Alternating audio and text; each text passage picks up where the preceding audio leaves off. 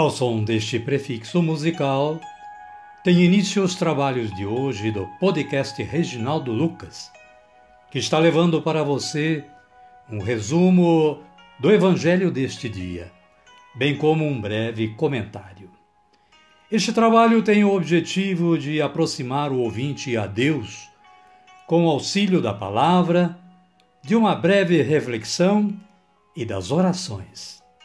Utilizamos para a elaboração deste trabalho a Agenda Espiritual da Paulus, intitulada Dia a Dia com o Evangelho. Caríssima, caríssimo, bom dia, boa tarde ou quem sabe uma boa noite. Hoje é 21 de abril de 2022, quinta-feira da oitava Pascal. Aleluia, aleluia, aleluia. Caríssima, caríssimo, estamos dando início ao nosso podcast de hoje. O nosso santo deste dia, dentre tantos outros, é Santo Anselmo bispo e doutor da Igreja, teólogo, filósofo, nascido em 1033. Saiu de casa ainda jovem e, por intermédio de um amigo, descobriu um tesouro, Jesus Cristo, convertendo-se à vida religiosa. Santo Anselmo, rogai por nós. As leituras de hoje, amada, amado de Deus, são as seguintes. Atos, capítulo 3, versículos 11 ao 26. E esta leitura nos fala da cura de um coxo, a parte final, quando Pedro fala ao povo esclarecendo sobre a cura e, logicamente, convidando a todos a se converterem. Na sequência, nós temos o Salmo número 8, seus versículos 2a e versículos 5 ao 9. Este salmo pode receber o título de O Ser Humano na Criação.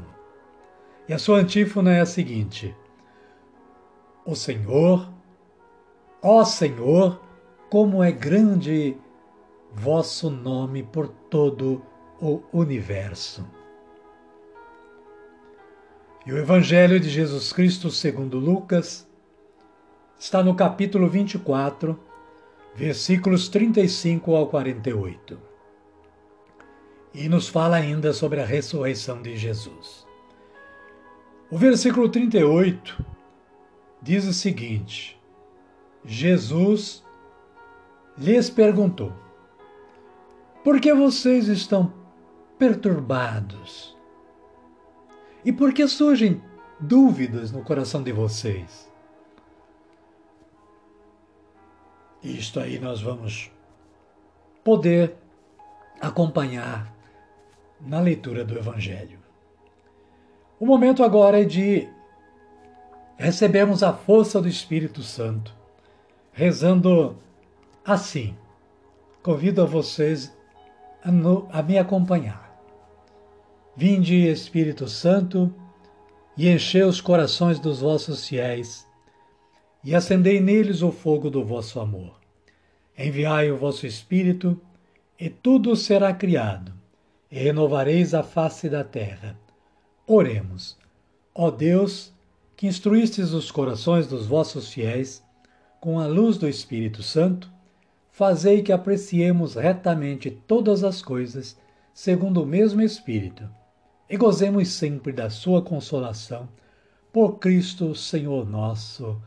Amém. Agora sim, agora estamos preparados para continuarmos gravando o podcast de hoje. Convido a você que está sintonizando o podcast Reginaldo Lucas e a todos quantos estejam aí com você ouvindo também, a acolherem o Santo Evangelho é, neste cântico, ouvindo este cântico de aclamação.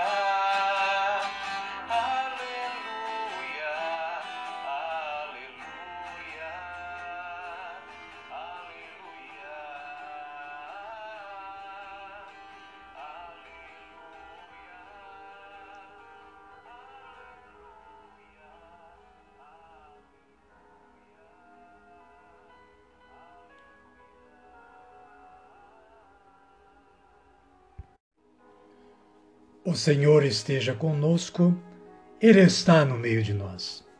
Evangelho de Jesus Cristo, segundo Lucas, capítulo 24, versículos 35 ao 48. Glória a vós, Senhor. Naquele tempo, os discípulos contaram o que tinha acontecido, o que tinha acontecido pelo caminho e como o haviam reconhecido quando ele partiu o pão.